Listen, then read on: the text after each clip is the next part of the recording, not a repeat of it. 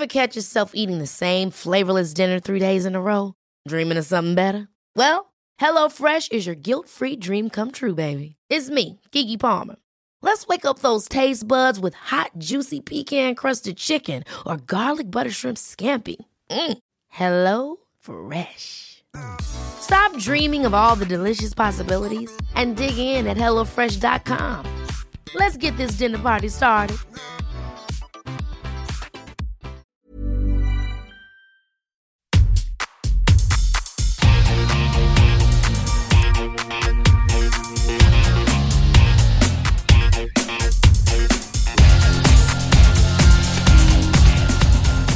Hola a todos, soy Cristina Mitre.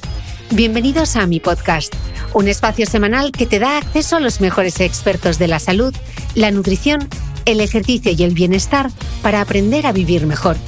Suscríbete a mi programa en tu reproductor de podcast habitual o desde mi web cristinamitre.com, donde encontrarás además todas las notas de este episodio.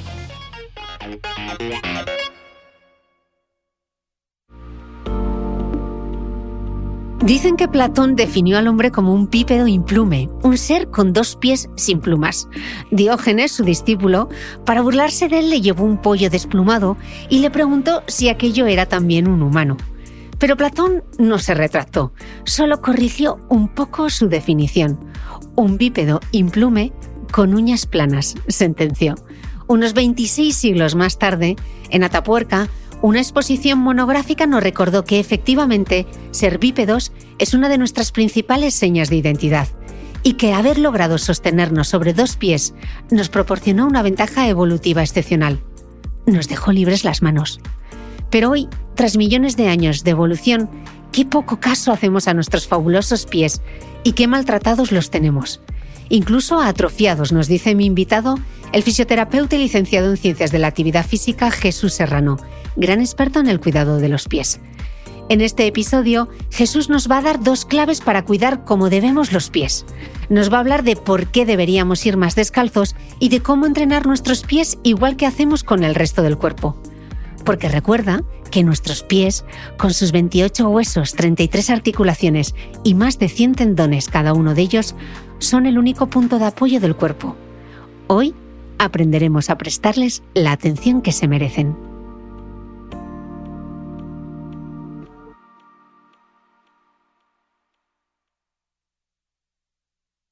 Jesús Serrano, bienvenido al podcast.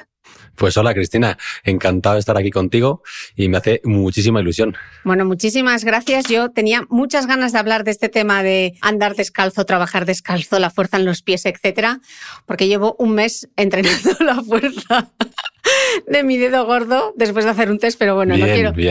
No quiero adelantarme eh, a lo que vamos a hablar hoy. Jesús dice el médico y gran divulgador Peter Attia que la gente no piensa en los pies hasta que surge un problema y que por encima de tu cintura están dos tercios de tu masa corporal. Básicamente, sostienen esa masa todo el tiempo y te empujan a través del espacio. Jesús, ¿cuáles son esos problemas que apunta a tía? Pues a ver, efectivamente es una frase que yo no había escuchado, pero yo la digo mucho. Y es cierto que yo tengo amigos míos que se ríen de mí por ir con zapatos anchos, por entrenar descalzo, eres un friki. Eh, y, dos de esos amigos que se reían de mí ya han aparecido por la consulta. ¿Por qué? Porque tienen un dolor en el juanete, les duelen los zapatos. Un día vino un amigo mío con unas zapatillas estrechas y dijo, es que sí me duelen los pies. Y ese día justo me han regalado unos zapatos barefoot de su misma talla, se los llevó. Total, que ya ha cambiado tres o cuatro pares de zapatos a unos zapatos mm, de verdad con forma de pie. Y, al final es que efectivamente eh, vivimos, como muchas veces digo yo, en Matrix, pensamos que bueno, pues los zapatos son así de siempre y es lo que hay que llevar. Y cuando descubres este maravilloso mundo de ir descalzo, porque yo cuando voy con barefoot es como ir descalzo, pues eh, es otro mundo totalmente distinto. Y uno deja de tener dolores en los pies, hay gente que te dice me ha dejado de doler las rodillas, hay gente que te dice me ha dejado de doler la espalda, porque efectivamente el punto de contacto con, con, el planeta Tierra son los pies. Entonces, ¿cómo no va a ser importante que el pie esté sano para distribuir las fuerzas hacia arriba? Si el pie está enfermo, ya estás empezando mal tu día en cuanto pones el pie en el suelo, nada levantarte de la cama. Entonces, es importantísimo tener los pies sanos. Totalmente. Yo a todo este periplo llegué porque he estado todo el verano, perdón que lleve al punto personal, pero para que entienda un poco la audiencia. Llevo todo el verano con un dolor lumbar terrorífico, o sea, levantarme, hacer la extensión de la columna, levantarme de la silla, eh, me mataba. Y entonces Domingo Sánchez, el preparador físico, le dije, ¿me puedes mandar una tablita para los flexores de la cadera, para mejorar un poco la movilidad? Y me dice, a ver, Cris, por favor, grábate estos vídeos y que te vea. Y claro, descubrimos que tengo los tobillos como dos columnas, que eso tienen cero, además de que tengo los flexores de la cadera como los de la Barbie, tengo los tobillos tan sumamente rígidos eh, que es que es imposible que haga bien una sentadilla. Entonces, claro, eh, se me mueve la cadera, entonces todo mi dolor lumbar fíjate, venía de esa poca movilidad que tengo en los tobillos, la planta del pie, los dedos, etc. Entonces, eh, Jesús, yo he hecho una pequeña prueba, he hecho mi propio ensayo clínico en mi cuenta de Instagram y he reafirmado mi hipótesis porque muchas mujeres tenemos la misma movilidad en los dedos de los pies que una Barbie, es decir, ninguna eh, o muy poca. Jesús, ¿por, qué parece tan importante eh, mantener la movilidad de los dedos de los pies en concreto? Claro, a ver, nosotros yo siempre digo que la, salud eh, articular depende de dos elementos. Uno es la movilidad y otra es la fuerza. Entonces, em, toda articulación es importante, o sea que realmente el pie es súper rico desde los dedos, eh, pues las articulaciones del, del, pie, probablemente dicho, del tobillo. Entonces, cuando hay restricción de movilidad en una o en varias de ellas, todo se afecta, porque una articulación hipomóvil va va a favorecer que haya otra articulación hipermóvil. Es muy frecuente tener poca movilidad en tobillo y dedos por los zapatos, por la rigidez que tienen y por el drop. El drop es la diferencia entre la punta y el talón, es decir, el zapato de tacón de aguja altísimo es el máximo drop, ¿no? Entonces, claro, nos limita un montón la movilidad de tobillo. Conseguimos tener tobillos rígidos, dedos rígidos y eso, por eso hay tanta gente con problemas de rodilla, porque al final la rodilla acaba siendo hipermóvil para intentar subsanar la hipomovilidad de los dedos y del tobillo. Entonces, es importante que el pie esté sano, que estén móvil los dedos, todos y cada uno de ellos, especialmente el gordo que antes has mencionado, pero todos son importantes. Y luego la movilidad del tobillo que, efectivamente cuando tú haces una sentadilla o mucha gente ves haciendo sentadilla o simplemente bajar una escalera, si ese tobillo no flexiona porque está acostumbrado a ir con unos drops altísimos o con zapato de tacón, pues al final el tobillo sufre, la rodilla sufre, la cadera sufre y la espalda sufre. Entonces es importantísimo ese equilibrio entre fuerza y movilidad y la movilidad de, cada uno de los dedos del pie es vital. Mm. Ese drop en los zapatos de tacón, pero también en las zapatillas de correr, que, pero eso será otra pregunta que te haré eh, más adelante. Se dice que si no lo usas, lo pierdes. ¿Qué pasa, Jesús, si no eres capaz de disociar los movimientos de los dedos de los pies? Explícanos para que la gente sepa qué es esto de disociar los, los movimientos de los dedos de los pies con un ejemplo para que la gente lo haga ahora mientras está escuchando el podcast y qué significa no ser capaz de hacerlo. Pues sí, efectivamente, la mayoría de los que nos están escuchando, si se descalzan ahora mismo, colocan los, mm, el pie plano en el suelo, los dedos apoyaditos en el suelo, que hay gente que le puede costar porque a lo mejor tiene un meñique para arriba o incluso el dedo gordo para arriba, pues el movimiento básico que mandamos muchas veces es levantar los cinco dedos del pie, levantar los talones, pero luego el siguiente ejercicio que mandamos es levantar solo los dedos gordos de los pies, dejando los cuatro últimos dedos apoyados en el suelo y viceversa, dejar el dedo gordo apoyado en el, en el suelo y elevar los cuatro últimos dedos. Entonces, esto eh, garantiza que tu pie se adapta bien al terreno, que es capaz de estabilizar, que si tú desplazas el peso hacia un lado, estabilizas con el dedo meñique y tienes que levantar el dedo gordo. Eh, al final, esto garantiza que tu, tu movilidad y estabilidad de los dedos es, es perfecta. Yo muchas veces hablo con mis pacientes y, y, lo asemejo al pino. Yo hago CrossFit, entonces en, CrossFit andamos haciendo el pino, hacemos fondos de pino y todos lo hacemos con los dedos súper abiertos y es importantísimo que si me voy hacia un lado el meñique haga fuerza y si me voy hacia otro lado que, el dedo gordo haga fuerza, es decir, consigo trabajar o levantar uno o empujar con el otro y esto mismo que las manos lo vemos eh, muy claro porque nadie hace el pino con las manos cerradas porque te caerías, pues esto es exactamente igual en el pie. Y si llevamos zapatos con puntera estrecha, es imposible accionar el dedo meñique o el dedo gordo porque están todos empotrados o apretujados, como quieras decirlo. Claro, habrá quien diga, pues menuda chorrada, porque yo soy capaz de apoyar el dedo gordo y levantar los otros cuatro dedos o apoyar los otros cuatro dedos y levantar el dedo gordo. Pues no es una chorrada. Hay muchísima gente que no es capaz de hacer Mm. o ninguno de los dos o uno de ellos se lo resiste. En mi caso, yo puedo apoyar y subir y bajar el dedo gordo, pero oye, amigo, apoya el dedo gordo e intenta subir los otros cuatro. O sea, no hay manera. Así que tengo que Eso trabajar esa movilidad. Haced la prueba Sí, sí, sí. y luego nos lo contáis. Em, Jesús, te he oído decir que nadie duda de que una rodilla se puede entrenar, pero que no ocurre lo mismo con los pies. ¿Por qué? Porque al final parece obvio, ¿no? Pues es tan obvio como que al final en los pies tienen huesos, ligamentos, eh, cápsula articular, nervios, exactamente igual que otra parte del cuerpo. Es decir, los últimos tiempos o años o, igual siglos, ¿no?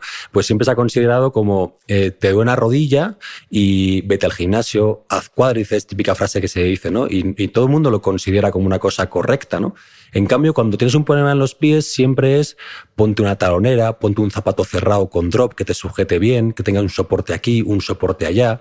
Eh, y lo tenemos considerado como el tonto del cuerpo, es decir, que no se puede hacer nada, ¿no? Pues hay que, hay que dejarlo lo más quieto posible y que no le afecte mucho nada y que no te muevas estate quieto porque no se puede hacer nada, ¿no? Igual que una rodilla duele porque funciona mal, si un pie duele es que está funcionando mal. Es imposible hacer funcionar bien a un pie si está encerrado en lo que digo yo que es una escayola con cordones, porque hay zapatos que te valdrían perfectamente para clavar un clavo igual que el martillo. Son durísimos, eh, rígidos como una piedra y pretendemos que nuestro pie funcione bien dentro de ese zapato. Hay gente que está 12 horas diarias con un zapato que sí será todo lo bueno, entre comillas, y elegante, ¿no? De cuero, con suela no sé qué, hecho a mano en una eh, zapatería eh, artesanal inglesa y todo lo que tú quieras, pero es que ni tiene forma de pie, ni tiene la altura de vida, ni tiene la flexibilidad de vida para que ese pie pueda funcionar. Eh, nadie pretende hacer funcionar bien su rodilla si entrena una hora esa rodilla y luego la escayola, porque todo lo que has entrenado, en cuanto los cayoles después, va, va a dejar de funcionar. O sea que necesitamos zapatos que, que no nos atrofien los pies y que hagan que ese pie pueda funcionar. Es una cosa curiosísima, porque yo hasta ahora no entendía por qué cuando entrenaba la fuerza, mi entrenadora era capaz de darse cuenta si estaba o no apoyando el dedo gordo del pie y, siempre me insistía, apoya el dedo gordo del pie. Y yo decía, pero ¿cómo? Que encima entreno por Zoom. Y yo, pero ¿cómo esta tía puede ver si estoy apoyando o no el dedo gordo del pie? Y ahora entiendo, después de haber leído bastante para preparar esta entrevista, por qué es tan importante apoyar bien el dedo gordo del pie. Em, he leído, Jesús, que la falta de fuerza en el dedo gordo del pie se puede resentir en la espalda, en la rodilla y en la cadera. ¿Esto cómo es posible? Explícanoslo. Pues es que lo vemos a diario. Yo soy pesadísimo en redes sociales. La gente que me sigue dice que pesado para ese tío con el entrenar, en el entrenar descalzo. Porque es que cuando te dedicas a esto y estás todo el día tratando patologías de pies, pero también de rodillas, de cadera y de espalda, yo cuando mis pacientes lo pueden, pueden dar fe de ello, que les descalzo a todos y vemos un montón de asimetrías en los pies, porque es raro tener dos pies exactamente iguales. Y vemos en muchos casos, yo descalzo al paciente que viene con un problema de espalda, le descalzo, pongo de frente a mí y veo el apoyo de pies. Y en un altísimo número de casos veo que hay una luz valgus, es decir, un dedo gordo desviado. Y, el puente de ese pie un poco caído. Entonces el paciente que viene por un problema de espalda mmm, alucina que yo le esté mirando los juanetes, por así decirlo. Entonces yo ya sé que ese pie no funciona bien, está falto de tono, ese dedo gordo no funciona, luego ese ese tobillo cae hacia un lado, la rodilla la acompaña, cae hacia un lado, la cadera cae en rotación interna y no trabaja bien, el glúteo medio, glúteo mayor está desactivado. Entonces, claro, al final es eh, un taurete que cojea de, de, una de las patas. ¿Y cómo no va a doler la espalda si tú vas cojo, no tienes un glúteo que te estabiliza la pelvis ni la columna. Entonces, claro que influye, porque si tu dedo gordo no funciona, ¿vale? Tu puente del pie no funciona, tu rodilla la arrastra, la cadera arrastra, esto va todo en cadena. Entonces, cuando yo siempre digo que hay que buscar la causa de las lesiones, hay que ir a buscar la causa global. Y es que gran parte de las lumbalgias viene de un mal apoyo. Y si hay un mal apoyo, probablemente haya años de mal calzado y que nunca nadie te ha dicho que tienes que accionar el dedo gordo para que tu espalda esté estable, porque es que es el punto de contacto contra el suelo. Entonces, eh, es que es fundamental que el dedo gordo funcione. Por eso mi, mi, cruzada con que los fabricantes de zapatos hagan zapatos con forma de pie o zapatillas de correr o lo que sea, porque el dedo gordo es vital. Continuamente vemos fotos de pies de atletas destrozados los pies y corren como el viento. Es una maravilla. Y dices, ¿cómo correría esta atleta de bien si su zapatilla de deporte tuviera forma de pie? Porque el dedo gordo iría alineado biomecánicamente como donde debe estar. Impulsaría bien, amortiguaría mejor, evitaría lesiones.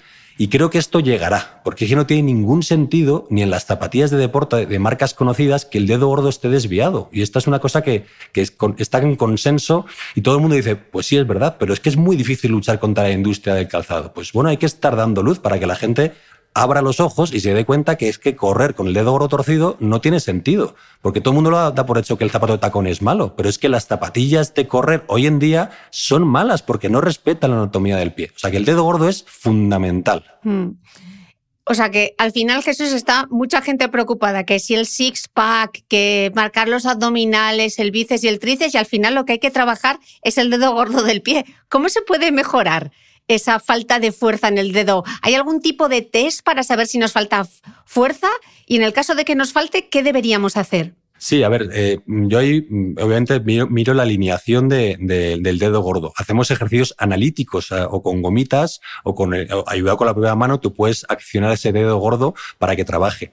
Em, por eso, bueno, nosotros la primera parte de muchas sesiones es analizar ese dedo gordo, lo trabajamos con unas gomitas para alinearlo bien em, eh, y luego hacemos muchos ejercicios en apoyo monopodal en el que si, los que están escuchando también se pueden poner de pie en el suelo descalzos, totalmente estirados, erguidos y dejarse caer un poquito hacia adelante, ¿vale? Y sentir como ese dedo gordo es el que tiene que evitar que tú te caigas hacia adelante, ¿vale? Es uno de los primeros ejercicios que hacemos uniendo ambos dedos pulgares para alinearlo bien el dedo gordo y sentir cómo el dedo gordo tiene que impedirnos caernos hacia adelante. Entonces, si tú entrenas descalzo y vas a hacer un cool de bíceps, que es típico ejercicio de flexionar los codos para fortalecer el bíceps, ¿no? que lo has mencionado antes de tener un buen, un buen bíceps, si tú estás descalzo, con los dedos gordos bien alineados, unidos por una goma o no, si tienes capacidad de separar los dedos gordos, sepáralos bien, que notes el, dedo gordo bien activo contra el suelo, como te dice tu entrenadora. Y haces, activas bien el dedo gordo, activas bien el puente del pie, activas bien el glúteo medio para que la rodilla esté bien posicionada. Y ahí, y solo en ese momento, haces tu cool de bíceps, no solo estás trabajando el bíceps, estás trabajando el bíceps, estás trabajando el core para que no te vayas hacia adelante porque las pesas pesan y ahí tus lumbares tienen que estabilizarte, tu glúteo medio te está estabilizando, pero porque estás activando todo tu sistema nervioso desde el dedo gordo. Lo te hablaba con mi fisio Cristina, que es la, experta en improve de suelo pélvico, y ya trabaja mucho desde el dedo gordo el suelo pélvico, porque en cuanto la gente empuja el suelo con el dedo gordo, hay una activación del sistema nervioso entero y el suelo pélvico lo activamos también. O sea que no es infrecuente que haya mujeres con incontinencia urinaria que es que tengan juanete, porque es que si el dedo gordo no está funcionando, la activación del sistema nervioso es deficiente. Fascinante. Em, Jesús explica Gary Ward, eh, autor del libro What the Food, que recomiendo a todos que le echen un vistazo, que esto es como preguntarse qué fue primero, el huevo o la gallina. Y él dice que los problemas en el cuerpo bajarán hasta los pies o los problemas en los pies se extenderán rápidamente al resto del cuerpo. Tú aseguras que pie débil, lesión segura. Elabórame un poco esto, ¿a qué te refieres? Bueno, pues esto es como, eh, hace poco había un reportaje de terremotos y hablaban que los edificios con pilares cortos son muy quebradizos y el, a la misma sacudida se, se, rompen, ¿no? Y los edificios que tienen eh, anti, antiactividad sísmica tienen pilares largos que son flexibles, elásticos y absorben perfectamente la vibración. Entonces yo considero que hay más problemas que vienen del pie hacia arriba que problemas que vienen de hacia arriba hacia abajo. De hecho, lo vemos clarísimamente en pues, el caso extremo que he puesto antes de los tacones, ¿no? Como muchas mujeres salir con tacones tan elevados tienen que hacer, pues, eh, eso, una, una extensión lumbar para no caerse hacia adelante. Entonces, ya eso le está provocando un acortamiento de gemelo y sóleo, le está provocando una limitación de tobillo, una alteración postural grandísima. Eh, entonces, eh, creo que la mayor parte de lesiones efectivamente vienen desde los cimientos. Una casa mal cimentada se va a caer eh, y es difícil a lo mejor que puede ser, ¿no? Que una gotera acabe destrozando los cimientos, ¿no? Pero es mucho más frecuente que si un pie está débil, si hay un juanetillo, eh, un dedo en garra, un neuroma que te hace apoyar mal, al final vas a acabar con dolor de cadera, dolor de espalda, porque vas andando asimétrico, tu postura en estático es asimétrico y al final eh, eso se, se, se, manifiesta pues en cadera, columna o cuello o, incluso en la mandíbula o dolor de cabeza. Hmm. Hemos mencionado antes la palabra biomecánica. Jesús, ¿qué significa? Porque seguro que mucha gente ha escuchado en algún momento en Instagram o algún preparador físico hablar de esto. ¿Qué significa no ser biomecánicamente eficiente? Bueno, al final es que el cuerpo, el ser humano, el cuerpo del ser humano es, maravilloso, ¿no? Yo tengo en gran estima eh, unos libros que tenía yo en la carrera en INEF de, El Kapanji, que es un libro de biomecánica humana en el que, eh, claro, asemejan el cuerpo humano con, con muelles, con, con, arcos, con bóvedas de, de iglesias, que está todo perfectamente y armónicamente pensado para que, que trabaje eh, de forma libre, ¿no? Entonces, cuando eh, nosotros vemos a un pie que está perfectamente diseñado para la marcha, para correr, para saltar, y lo modificamos, la biomecánica, que es el, correcto funcionamiento de las articulaciones, eh, músculos y, ligamentos del pie, pues lo estamos cambiando completamente. Si el pie está ya diseñado para hacer todo eso, ¿por qué eh, intentamos ponerle ayudas por aquí, por allí, levantamos por aquí? Le está salteando completamente la biomecánica. Eh, y luego aparte le metemos unas suelas a los zapatos excesivamente gruesas y por tanto dejamos de sentir el suelo, que es una manera que tenemos de, activar nuestro sistema nervioso, que es por así decirlo, pues el, motor, ¿no? De, o, la chispa que necesita el pie para que, funcione de forma adecuada. Entonces, la biomecánica es la estructura pues, eh, o, el modo que tiene eh, el ser humano de, moverse y desplazarse y con alteraciones en el calzado provocamos un, montón de disfunciones que eso se afecta al cuerpo entero, ¿no? Mm. Eh, Jesús, qué curioso, porque toda la vida nuestros padres persiguiéndonos con que nos pusiésemos las zapatillas de andar por casa y ahora hay que andar descalzos. Entonces, esto hay que hacerlo siempre, a todas horas, cuanto más mejor, en distintas superficies. ¿Qué se recomienda? Eh, o sea, la pregunta absoluta sería sí, todo el mundo descalzo, todo lo que pueda, siempre. El problema es que tenemos ya a mucha gente con pies enfermos. Entonces, una persona que tiene eh, pues unos pies que no tienen nada de musculatura, imagínate, persona de 50 años, siempre con zapato horrible, nunca ha hecho nada de deporte, entonces está acostumbrado incluso a lo mejor ya a unas plantillas específicas ortopédicas. Entonces, al final, tu, su pie está acostumbrado a que el zapato haga todo la zapatilla haga todo, la plantilla haga todo y su músculo no funciona. Entonces, si a esta persona directamente la descalzas del todo y está todo el día en casa descalzo, pues va a acabar con dolores y demás. Pero no porque sea malo andar descalzo, sino porque esto, eh, su pie está tan atrofiado que no tolera ir descalzo. Esto es lo que pasa mucho en verano, que este verano hubo mucha polémica porque un médico había dicho que era malo caminar eh, en la playa descalzo y que si andábamos había que andar 20 metros en una dirección, 20 metros en otra. No andar descalzo no es malo. Hemos, nacido descalzos. Los bebés nacen descalzos porque está diseñado el cuerpo para ir descalzo. El problema es que todo el invierno llevamos un calzado horrible que atrofia y debilita los músculos, y en verano, que es el único momento que los pies respiran por las piscinas, por las playas y porque hace mm, mejor temperatura y no nos importa descalzarnos en casa, es el momento en que el pie empieza a funcionar. Entonces, claro, músculos que nunca ha trabajado empiezan a funcionar y flipan porque se, se, cargan, claro, están débiles y les metes mucha exigencia física. Los huesecillos que tienen un periostio que según el estímulo que le demos, que es la corteza del hueso, pues se engrosa o más o menos, pues está tan debilucho porque todo el invierno vamos con, con suelas amortiguadas, acolchadas, que cuando andamos con suelo duro en verano, pues al final te duelen, los ligamentos no están preparados, los dedos están totalmente desalineados, al final el pie está tan enfermo que no es capaz de caminar ni un solo kilómetro por la arena de la playa o por el bordillo de una piscina. Em, Jesús, igual que trabajamos el core, parece entonces que entrenar los pies es ya innegociable, ¿no? Tú apuntas que debe convertirse en prioridad absoluta para la salud general. ¿No estaremos exagerando un poco? A ver, eh, es cierto que yo siempre digo que, que, el tema de la salud puedes llegar al grado de friquismo que quieres. Todos eh, podemos tomárnoslo en mayor o menor medida. Y es cierto, como he dicho antes, la gente descubre esto cuando tiene una patología de pie o de otra cosa. ¿eh? Por aquí mucha gente viene con un problema de rodilla y cuando le explicas esto y descubre que su problema de rodilla viene por el pie, pues ya va a involucrar a su pie siempre en sus entrenamientos. Entonces, eh, eso, hay, hay gente que pues el tema de salud se lo toma al extremo, ¿no? Y, no, pues se, va a vivir a la montaña, ¿no? Como para no tener ninguna radiación, a comer todo ecológico, lo que cultiva en la tierra. Entonces, bueno, pues un nivel de, de extremo de salud. Pero creo que una cosa sencilla que podemos hacer todos es en casa ir descalzos, que es el mejor calzado que podemos usar, que es una cosa sencilla, entrenar descalzos y tener un uno o dos o tres pares de zapatos con forma de pie, que respeten la anatomía del pie y que podamos usar la mayor parte del tiempo. Es decir, tú en una boda te puedes, puedes lucir un taconazo y no pasa nada si el resto del día vas con un calzado adecuado, entrenas descalzo, vas por casa descalzo, mantienes tu pie relativamente sano o, muy sano y un día pues, pues bueno, pues te das el homenaje de, de ponerte un taconazo. No es igual que la comida, que tú puedes comer siempre muy bien y de vez en cuando, oye, pues te vas a un McDonald's, ¿no? Que todos sabemos que es comida basura, pero no pasa nada que un día vayas al McDonald's o a un restaurante que sirve una comida, pues a lo mejor de calidad peor, eh, o comer más de la cuenta un día porque vas a, a una, fiesta, ¿no? Pero, pero el calzado es un poco lo mismo. Si, si tenemos en la cabeza que el pie tiene que funcionar desnudo y lo involucramos en nuestra vida poco a poco de, con cosas sencillas, pues, mm, pues ya estamos haciendo un montón para que nuestro pie esté sano y el resto de articulaciones del cuerpo estén sanas. Para orientar un poco a los escuchantes de este podcast, Jesús, ¿yo cómo puedo saber si necesito trabajar la musculatura y la elasticidad de mis pies? ¿Hay algún test?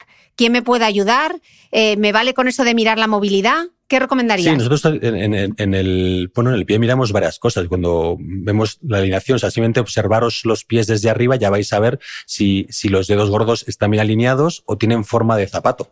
Eh, podéis ver tranquilamente en un espejo también o con fotos, pues ver si tenéis eh, el puente bien marcadito, está muy hundido o tenéis exceso de puente.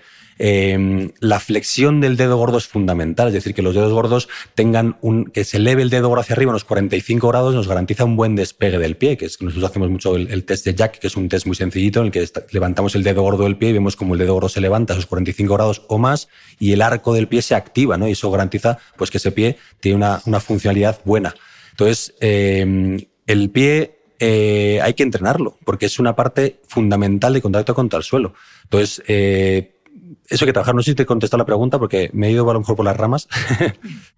No, pues ¿sabes qué pasa? Que mientras tú estabas contando esto ahora, yo estaba aquí sentada porque estoy descalza, venga a subir. Venga a subir los dedos gordos o no pie. de subir. Sí, sí, que a veces me voy con la, por las ramas y digo, sí, efectivamente creo que está contestando esta pregunta, pero bueno, que, que, que sí, que al final la manera de evaluar nuestros pies es eh, pues que tengan forma de pie, eh, que los dedillos tengan cierta separación, que el, una cosa que digo mucho es que los metatarsos, que es el dedo largo que está en el, en el pie, se tiene que continuar con las falanges. Entonces, si hay un quiebro ¿no? en la falange del primer dedo, que es la más típica, donde está el juanetillo, si el metatarso va en una dirección y el dedo gordo va en otra completamente distinto, hay un quiebro en esa articulación y ya no está diciendo que esos dedos no están alineados, ¿no? This Mother's Day, celebrate the extraordinary women in your life with a heartfelt gift from Blue Nile. Whether it's for your mom, a mother figure, or yourself as a mom, find that perfect piece to express your love and appreciation. Explore Blue Nile's exquisite pearls and mesmerizing gemstones that she's sure to love. Enjoy fast shipping options like guaranteed free shipping and returns. Make this Mother's Day unforgettable with a piece from Blue Nile. Right now, get up to 50% off at BlueNile.com. That's BlueNile.com. Hey, it's Ryan Reynolds, and I'm here with Keith, co star of my upcoming film, If, only in theaters, May 17th. Do you want to tell people the big news? All right, I'll do it. Sign up now and you'll get unlimited for $15 a month in six months of Paramount Plus Essential Plan on us. Mintmobile.com slash switch. Upfront payment of $45 equivalent to $15 per month. Unlimited over 40 gigabytes per month. Face lower speeds. Videos at 480p. Active Mint customers by 531.24 get six months of Paramount Plus Essential Plan. Auto renews after six months. Offer ends May 31st, 2024. Separate Paramount Plus registration required. Terms and conditions apply if rated PG. ¿Y esto quién me puede ayudar? O sea, de repente yo he visto que no tengo fuerza en el dedo, eh, que necesito trabajarlos, que tengo algún problema. ¿Dónde puedo acudir? Bueno, pues eh, cualquier profesional sanitario, eh, si hay patología, por supuesto, eh, pero bueno, también hay muchos entrenadores que, que, entrenan esto bien, porque a lo mejor no tienes una patología, simplemente que tu dedo gordo carece de fuerza. Entonces, tu entrenador personal puede ayudarte un montón a hacer un montón de ejercicios, ¿no? Porque simplemente, por ejemplo, atar una goma a la pata de una mesa, tensar esa goma y sujetarla con el dedo gordo mientras haces un ejercicio y que esa goma no se escape, ya está haciendo una activación del flexor del dedo gordo, que es de los músculos más importantes del pie. Y luego, pues bueno, hay muchos fisioterapeutas, podólogos eh, y entrenadores que, que, consideramos esto de vital importancia y que lo, lo, incluimos en nuestros tratamientos o entrenamientos porque es que es fundamental. Cuanto más eh, enfermo esté el pie, pues más mm, atención hay que prestarle. Justo ayer hablaba con uno de mis fisioterapeutas que iba a entrenar a, a una paciente que venía con problemas de espalda. Entonces, bueno, estábamos hablando un poco de, del paciente y me preguntaba que cómo importante tenía que centrarse en sus pies. Entonces yo, como había analizado el pie de la paciente, pues le, pues le dije que en este caso los tenía bastantes bien y que no, no tenía que hacer mucho hincapié, más allá que entrenar descalzo y que se fijara que si había alguna compensación en, en el entrenamiento de, de, la espalda de esa paciente paciente y, bueno, y, trabajarlo también, porque esto lo, lo, digo mucho. Muchas veces el primer día exploramos todo lo que podemos, pero cuando a lo mejor llevamos tres o cuatro sesiones de entrenamiento, si entrenamos descalzo, nos vemos deficiencias en el apoyo del paciente y a veces necesitamos tres o cuatro sesiones para darnos cuenta, a lo mejor en un ejercicio más complejo, que ese pie no está funcionando por lo que sea, una falta un poco de rotación, falta algo de activación o un dedo levanta. En fin, que, esto requiere tiempo de observación y de, examen para darnos cuenta de, todos los problemas que puede haber en un pie. Y Jesús, ¿se entrenan todos los pies por igual? Por ejemplo, ¿un pie cabo que un pie plano? Pues no. Al final, yo considero que los tres pies que hay más, lógicamente, ¿no? Pero el pie plano, que consideramos que tiene poco puente, el pie normal, que consideramos que tiene un, puente más o menos normal, y el pie cabo, los tres son pies normales, eh, cada uno con sus virtudes y con sus defectos. Entonces, un pie plano, nosotros consideramos que, hay que, es un pie como mm, vago, que es falto de tono, que no tiene una buena tonicidad de esos músculos, entonces hay que trabajar más la activación de esa musculatura, la inacción del dedo gordo, y un pie cabo suele ser un pie más rígido, que, que, que, esto, el problema que tenemos es que los zapatos convencionales eh, son tan rígidos que al final no conseguimos que ese pie se flexibilice todo lo que necesitamos. Entonces un pie plano necesita mucha activación y un pie cabo necesita mucha flexibilización de esas articulaciones para que funcionen. Los tres pies se benefician de que el calzado tiene que tener forma de pie, con la longitud adecuada, con la anchura adecuada cada, cada ancho de pie, para que imite ir descalzo por la vida, porque obviamente no podemos ir descalzos todo el rato, ¿no? Pero ha tenido que el pie plano, el pie cabo y el pie eh, normal, por así decirlo, son pies normales, porque todos somos normales, hay que trabajar más unas cosas que otras, pero ya está. Mm. Y hablando de trabajo, Jesús, ¿se trabajan de manera diferente los dedos, los tobillos y la planta del pie? O sea, hay que hacer un trabajo específico. Estabas hablando antes, ¿no? De la goma, del dedo gordo, eh, pero por ejemplo, las plantas de los pies, los tobillos, ¿cómo se trabajarían? Sí, o sea, somos todos una, entonces el pie se trabaja como uno, pero luego tú puedes hacer ejercicios específicos. Eh, por ejemplo, el flexor del dedo gordo, que te digo que es uno de los músculos importantes, yo hago ejercicios analíticos solo para el flexor del dedo gordo, ¿vale? Pero luego lo involucro en trabajos más globales. Yo hago mucho ejercicio en apoyo monopodal a la pata coja, como puede ser, por ejemplo, una subida a cajón típica a una pierna. Entonces, si yo quiero que esa subida a cajón sea correcta, ¿vale? Veo que la rodilla está alineada para que active bien el glúteo medio. A veces lo estimulo con una gomita que tiene una dirección y el paciente tiene que tirar de la rodilla hacia la dirección contraria para activar ese glúteo medio. Le exijo también que active el puente del pie porque tiene músculos intrínsecos que favorecen que haya más arco del pie, que ese pie esté activo. Y además a veces le estimulo para que utilice el flexor del dedo gordo. Entonces, yo soy capaz de hacer ejercicios analíticos de dedo gordo, de puente del pie, de glúteo mediano y luego hago muchos ejercicios en los que involucro los tres, ¿vale? Y una vez que ese paciente lo hace bien y lo activa bien, ya le dejo hacer mucho ejercicio, a lo mejor sin nada de elásticos, a la pata coja, como es este ejercicio de subida a cajón, porque sé que ya tiene el dedo gordo en su sitio, tiene el arco del pie activo, tiene el glúteo mediano activo y sé que va a hacer técnicamente bien ese ejercicio.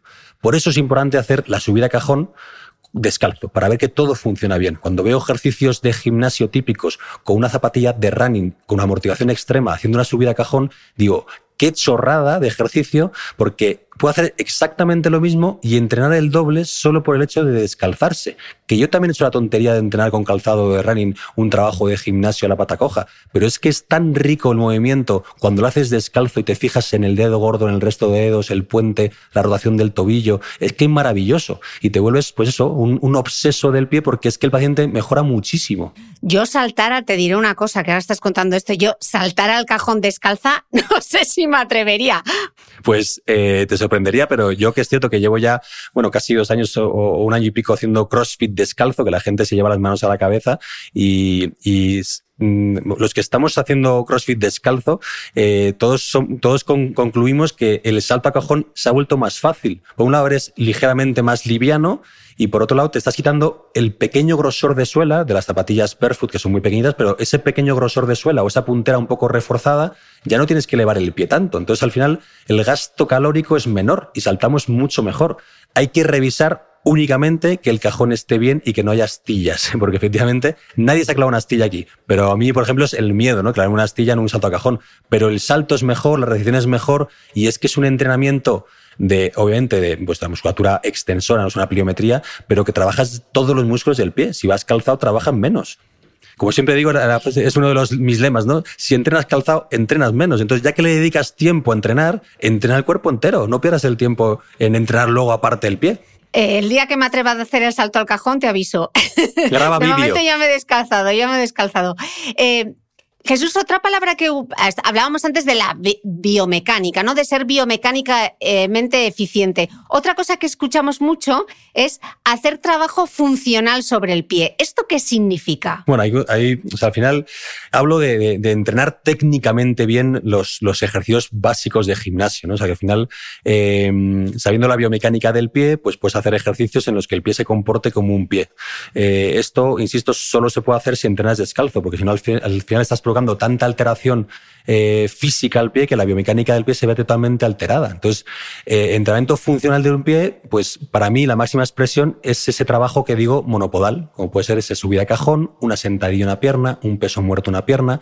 Y luego ya muchos ejercicios combinados, que ahí cada vez me gustan más, ¿no? Porque no somos robots que nos movemos en un plano eh, pues eso, una sentadilla, ¿no? Que es un plano muy concreto. Pues a mí me gusta, pues ejercicios como el line mine, que es un ejercicio en el que nosotros levantamos una barra de, de, alterofilia con una sola mano y provocamos un giro del tronco, un giro del pie. Entonces, los movimientos son tridimensionales. En el fútbol, en el pádel, en el tenis, no estamos en una línea recta, ¿no? Como puede ser una sentadilla. Entonces, nosotros hacemos mucho trabajo combinado. Entonces, para mí, el entrenamiento funcional sería hacer ejercicios específicos, analíticos, para mmm, fortalecer de forma muy concreta ciertos músculos, pero luego tenemos que trasladarlo a la actividad real, que son todo movimientos adelante, atrás, izquierda, derecha y movimientos rotacionales que esto hay que combinarlo. Entonces, el, el trabajo con kettlebells, con clavels, con, con, barras de alterofilia bien hechas en el que giramos, flexionamos, torsionamos y nos inclinamos a la vez.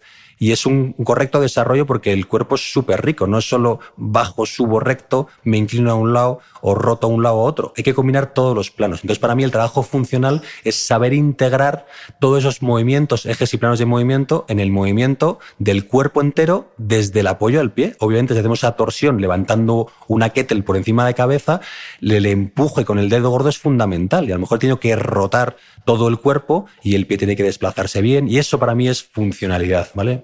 Pero bueno, para llegar a eso, efectivamente, hay que hacer ejercicios más analíticos, ¿vale? Para que no nos lesionemos y ganar fuerza en músculos concretitos, ¿no? Entonces, bueno, el entrenamiento funcional sería un poco eso, que sea más real para afrontar luego después un deporte como puede ser un, un pádel o un partido de fútbol. O como digo yo, para poder luego subir la maleta al compartimento superior del avión, ¿no? Eso es, o levantarse de la cama, que a veces es el primer esfuerzo del día que ya nos duele todo, ¿no? Exactamente, eso es el trabajo funcional. Decías antes eso de que si entrenas calzado, entrenas menos. Entonces, ya que nos tienes medio convencidos, ¿cómo podemos adaptar entrenar descalzos de manera progresiva o directamente te quitas las zapatillas y ya todo el mundo a entrenar descalzos? Sí, hay que hacer cierta progresividad porque luego hay veces, tengo un amigo que tiene una pequeña fractura de estrés por directamente pasar el mismo día, hacer el mismo entrenamiento calzado y descalzo, ¿no? Estuvo varios días haciéndolo descalzo con la misma intensidad y tiene una pequeña fractura de estrés. No pasa nada, es un pequeño bache y un aprendizaje. Obviamente entrenar descalzo es bueno y sano, pero si te pasas de golpe y tu pie está débil y atrofiado, puedes tener un problema. Entonces hay que ir progresivamente eh, adaptándose a este, a este nuevo estado de ir descalzo todo el día. Entonces, siempre digo que primer paso es andar descalzo en casa, que, que hay gente que, que, que, le cuesta muchísimo porque le da como asquillo un poco que haya un poquito de polvo, unas migas de pan, y yo siempre digo que, mira, eso te va a ayudar a tener la casa más limpia, no te preocupes. Eh, luego, ese mismo caminar descalzo lo puedes hacer en un terreno más irregular por la calle. Eh, o ahora en verano hemos aprovechado todos para andar por césped o arena sin ningún tipo de problema. Luego, eh, usar un tipo de calzado barefoot que imite, o olfato respetuoso, que imite ir descalzo para hacer pequeños recados. O sea, que, que al final hay de un supermercado, eh, mejor vas en coche o un pequeño paseo y vas a hacer la compra y vuelves a casa y vas probando que tu pie se va comportando bien descalzo. Y luego entrenamientos en sala, ¿vale? Descalzo que no impliquen impacto. Eh, porque al final, efectivamente, saltar a cajón, saltar a la comba o correr descalzo, pues puedes lesionarte porque tu pie no está suficientemente en forma para absorber esto. Tengo muchas consultas y dudas de followers que me escriben por Instagram eh, al respecto de esto, ¿no? Que han empezado teniendo dolor de pie y yo, tranquilos, es que esto hay que ir poco a poco. O sea, el proceso son seis meses, un año en el que tú vas fortaleciendo tu pie con cabeza y tu pie se va adaptando y vas quemando etapas. Primero andar descalzo, descalzo en casa, hacer pequeños recados, entrenar descalzo en el gimnasio. Si todo eso va bien, puedes empezar a hacer pequeños saltos. Todas maneras, hay que ver debilidades. Yo hace poco hice unos un vídeo haciendo ejercicios un poco para arrancar, ¿no? Que empiezan, claro, con el dedo gordo, empieza la movilidad de tobillo y acaba haciendo cosas de pliometría, pero hay que ir poco a poco. Pliometría son los saltos, ¿no? Entonces hay que ir poco a poco preparando el pie en superficies más o menos estables, más o menos limpias, más o menos amortiguadas para que tu pie cada vez sea más eh, capaz de enfrentarse, por ejemplo, que ahora lo que yo hago con facilidad, pues corro 15 o 20 kilómetros con, calzados respetuosos por asfalto y no tengo ningún problema en los pies, pero eso me ha llevado a un proceso, ¿vale? De fortalecimiento, que esta semana me ha enviado un montón de vídeos gente de un mexicano que ha corrido un maratón descalzo del todo. Pues obviamente eso no es bueno a alguien que no sea eh, él y algún otro que esté preparado para eso, pero el pie está preparado para eso, mm, biomecánicamente, genéticamente y todo, pero nuestros hábitos de vida han hecho que estén débiles los pies y hay que hacerlo progresivamente. Has dicho la palabra limpio, pero es que eso de entrenar descalzo en el gimnasio seguro que hay gente que piensa que no es muy higiénico. bueno, tenemos una controversia que siempre tenemos unas discusiones, incluso me escribe algún dueño de gimnasio, el otro día trasladé el mensaje a un dueño de una cadena de gimnasios también, y, es un tema cultural. O sea, en, España y a lo mejor en Europa, pues somos un, bueno, hay países de Europa que ya lo hacen, ¿no? Pero es normal llegar a las casas y descalzarse. Eh, ¿Por qué? Porque obviamente un pie descalzo es mucho más limpio que la suela de un zapato. Sea, te dicen que por higiene no vayas descalzo en un gimnasio y tú has podido venir de la calle, has podido pisar un excremento de perro y entras con las zapatillas al gimnasio y eso parece que es higiénico. En cambio, quedamos por hecho que la gente viene aseadita de casa a entrenar en un gimnasio eh, y el pie descalzo eh, supuestamente parece que está lleno de bacterias, hongos y demás cosas. ¿no? Y luego aparte que es un tema que eh, también cultural porque el judo, karate, muchas disciplinas de gimnasia, danza, pilates, van descalzo todo el mundo desde hace años y no pasa absolutamente nada. Y aquí parece que en España un día te descalzas y ya la gente te mira mal porque se está descalzo, me va a contagiar hongos. Entonces tenemos ahí una barrera cultural grande eh, que parece que por naturaleza el pie está lleno de porquería, de hongos y de guarrerías, cuando lo que está sucio es la suela de los zapatos. Entonces, o bien exiges, si te da asco o tienes un problema de higiene, a tus usuarios a que usen un zapato exclusivo para usar en el gimnasio y que lo hayas infectado antes y tal, o bien dejas a la gente que entrene descalzo que es infinitamente más limpio. Sobre todo que luego la gente vaya a la ducha tranquilamente, se va a limpiar y aunque el pie se ponga un poco negro, no pasa nada, ¿no? O sea que ese es un, poco el tema. El otro tema es el tema de la seguridad, que hay gente que dice, no, es que se te puede caer algo en el pie, pero bueno, esa es responsabilidad del usuario, no en ningún caso del gimnasio en concreto. Y es cierto que hay gente que se rompe el dedo meñique en casa dándose un golpe contra la pata a una mesa. El año pasado tuve una paciente que poniéndose el pijama se rompió el dedo meñique y nadie deja de usar pijama ni de andar descalzo en casa por eso. Es un pequeño riesgo que se asume como normal. Pero son las únicas dos cosas que, que afectan. Yo creo que es más un tema de barrera cultural, que a la gente le llama la atención ver a una persona al lado descalza cuando te digo que es infinitamente más limpio que la zapatilla de deporte. Eh, Jesús, muchos escuchantes de este podcast son súper aplicados con el entrenamiento de fuerza y ya utilizan las gomas para trabajar los glúteos, eh, las rodillas, etc. A ti te he visto usarlas para trabajar los dedos de los pies. Eh, ¿Son unas gomas especiales? ¿Qué recomiendas? ¿Cómo empezar a utilizarlas? las famosas minibandas, de minibands, eh, habitualmente son de látex, hay algunas de tela también. Se ha puesto muy de moda efectivamente para trabajar mucho glúteo, glúteo medio, ¿vale? Fundamentalmente para hacer sentadillas, ¿no? Y activar bien el glúteo medio en la bajada sentadilla o hacer hip thrust o peso muerto. Entonces, estas bandas son maravillosas para activar ciertos músculos que están un poco abandonadillos. Las que yo uso para los pies es cierto que no es fácil encontrarlas porque son un poco más finitas, pero trabajo exactamente igual con las normales. Es cierto que la, de tela, que es muy ancha, quizás se queda demasiado gorda y se sale de los pies, pero las básicas que puedes encontrar en tiendas de deporte o en Amazon te pueden, te pueden valer perfectamente bien para atarlo. Entonces, yo con esas gomas o bien las uso para hacer resistencia y activar ciertos músculos, o las utilizo para desviar de forma pasiva una articulación, que casi siempre lo uso el dedo gordo, ¿no? Para que el dedo gordo, igual que sea deformado por un zapato con puntera estrecha, yo intento desdeformarlo para llevarlo hacia afuera y que el paciente empiece a hacer, empiece a hacer fuerza con el flexor del dedo gordo con la alineación adecuada. Entonces, eh, son súper útiles, ¿vale? Para ese trabajo que he dicho antes, previo al trabajo funcional, en el que activamos ciertos músculos que están vagos, los activamos, alineamos bien las articulaciones, lo hacemos trabajar y luego ya liberamos al pie de bandas y demás y hacemos ejercicios más funcionales, como puede ser ese ejercicio con kettlebells, con clavels, con giros, con rotaciones y demás. Pero nos vienen fenomenal. Yo creo que, que en todo gimnasio debería haber mini bandas para activar músculos que están un poco baguetes. Venga, te voy a hacer la pregunta del millón, que yo creo que esta en Instagram no te la han hecho nunca.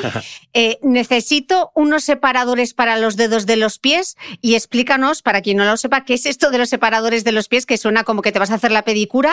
¿Para qué sirven y cómo se usan y por qué todo el mundo se las está poniendo? Bueno, es una revolución eh, eh, y es cierto que es una herramienta más. Eh, continuamente la gente me escribe diciendo, joder, pues yo llevo un, mes usando separadores y no he notado ninguna mejoría.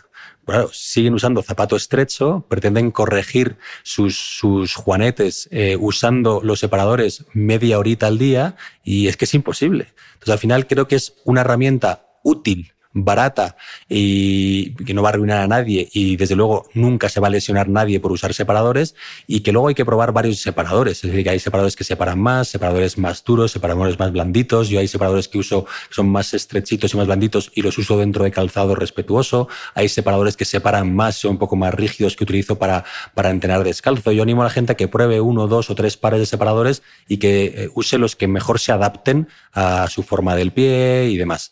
Pero Insisto, no son mágicos. Dentro de un proceso de cambio de hábitos, cambio de calzado, caminar descalzo en casa, incluso con separadores, entrenar descalzo en el gimnasio, incluso con separadores, hacer ejercicios de pie, del dedo gordo, del arco del pie. En fin, es una herramienta que nos puede venir bien para adquirir eh, una mejor salud de pies, sobre todo porque nadie duda, como he dicho antes, que los dedos adquieren forma de zapato, forma de flecha, forma de punta, sobre todo se ve muy bien en, señores o señoras mayores que tienen unos pies que tienen forma de zapato y que efectivamente adopta la forma de, del, zapato en concreto de, punta. Pues igual que se deforman con zapatos, conseguimos desdeformarlos un poquito con esos separadores. Que hay muchas críticas y dices, pero si es que no hace daño a nadie, es que es una cosa blandita, corrige, la gente está encantada, gente con neuromas de Morton, que es una patología por compresión, lo agradecen muchísimo. Entonces hay mucha controversia y yo creo que es que igual es que es una cosa tan sencilla y tan barata que, que pues eso, pues hay gente que le, que le escuece, ¿no? Que la gente sea feliz con una herramienta tan sencillita. Eh, vale, Jesús, después de escucharte, nos has convencido de la importancia que tiene entrenar los pies. Quiero empezar, pero no tengo ni idea. ¿Qué hago? ¿Qué es lo primero que debo hacer? Bueno, pues eh, la gente que nos está escuchando, que primero vea si ya en casa anda descalzo, si no anda descalzo, eh, qué relación tiene con, con, el suelo, con los pies, ¿no? Sí, siento que hay gente que, que tiene patología de pie diagnosticada, que lleva unas plantillas con una corrección excesiva, que lleva todos sus zapatos, habitualmente la gente mira su armario y ningún zapato tiene forma de pie. Entonces, una vez que descubres este mundo y, ves que existe vida más allá que el zapato convencional, hay gente que dice, ala, que hay zapatos que tienen forma de pie. Entonces ya que la gente lea, investigue, me escuche, escuche a más gente que divulgamos sobre, sobre pies, como puede ser Neusmoya o, R-Motion. Eh, entonces hablamos mucho de que el pie está diseñado para ser pie, hay que dejarle ser pie, debemos llevar zapatos con forma de pie y debemos movernos con el pie lo más descalzo posible. Si hay patología grave, pues ir con cuidado, mm, ver qué profesional sanitario te está llevando esa patología y hacerlo con cabeza porque no queremos que nadie se lesione. Si tú vas con progresividad, es imposible lesionarte.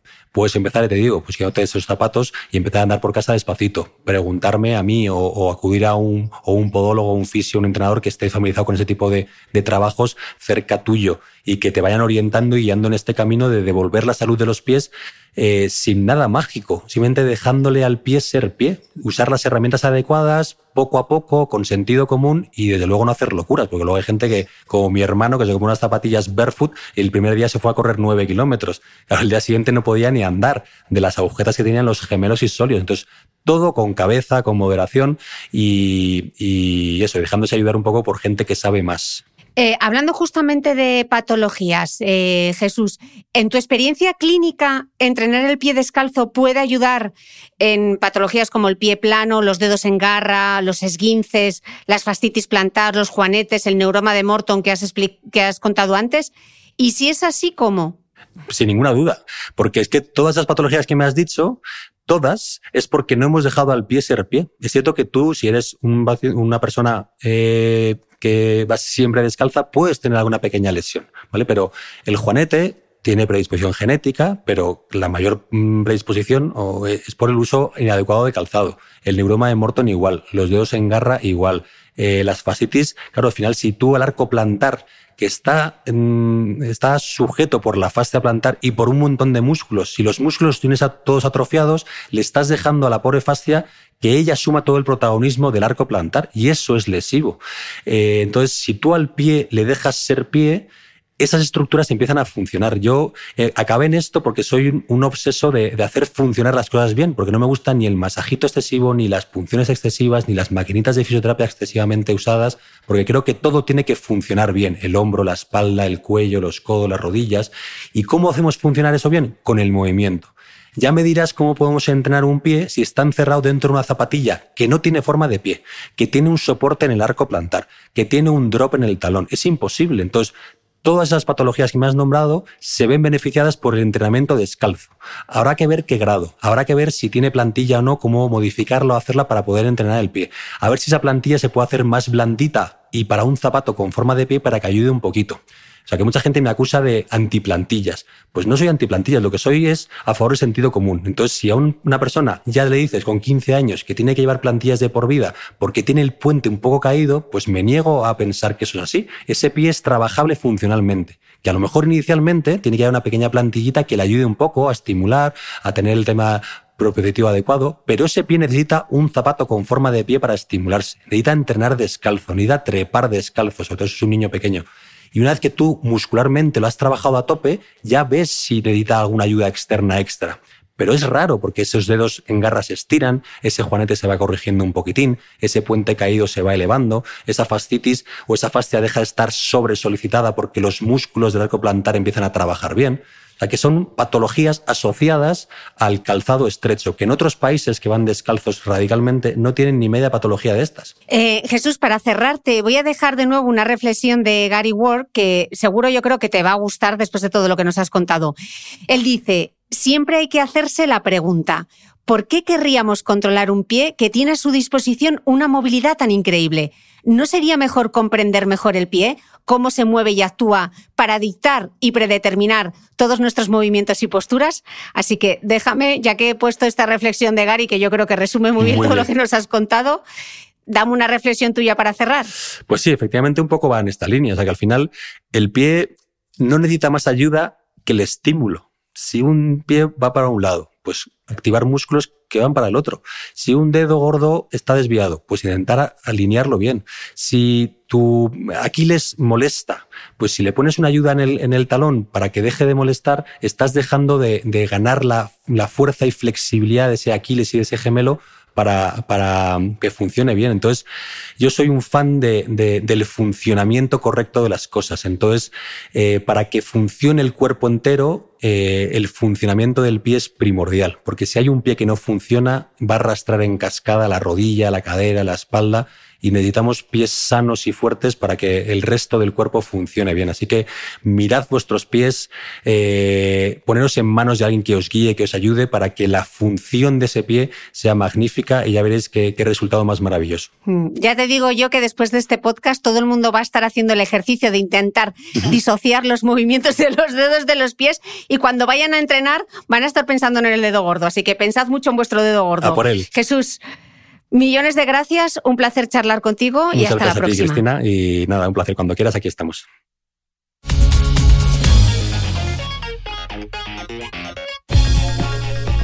Gracias por escuchar este episodio del podcast de Cristina Mitre. Si quieres seguir aprendiendo mientras apoyas la continuidad de este proyecto independiente, hazte suscriptor de pago de mi newsletter a micrófono cerrado y recibirás cada domingo en tu email los apuntes del podcast de Cristina Mitre. Un mega resumen en PDF con todo lo esencial de la entrevista. Te aseguro que nadie toma apuntes como nosotros. Desde tan solo 0,96 euros a la semana, accederás además a mucho más contenido exclusivo y podrás resolver con los mejores expertos todas tus dudas de nutrición, entrenamiento, belleza y salud en nuestros encuentros online mensuales Suscríbete a mi newsletter a micrófono cerrado en cristinamitre.com.